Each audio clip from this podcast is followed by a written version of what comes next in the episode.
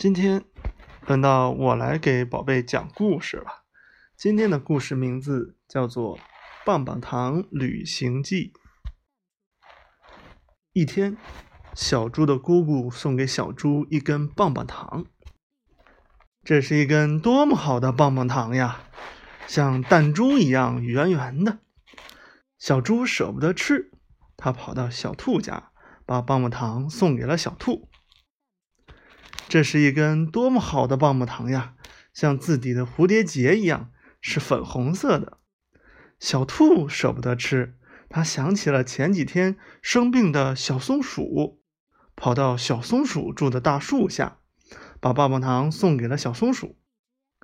这是一根多么好吃的棒棒糖呀！还有淡淡的草莓香味呢。小松鼠也舍不得吃，它跑到小熊家，把棒棒糖送给了小熊。这是一根多么好的棒棒糖呀，就像一朵美丽的小花。小熊也舍不得吃，它想起了小猪。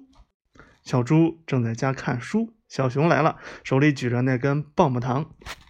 小猪送你一根很好吃的棒棒糖。小猪看着这根棒棒糖，张大了嘴巴啊！棒棒糖旅行了一圈，又回来了。小朋友们。说一说棒棒糖是在哪些小动物手中旅行的？为什么大家都不舍得吃这根棒棒糖呢？小动物们之间多么有爱啊！我们也要向他们学习哦。好，今天的故事就讲到这里。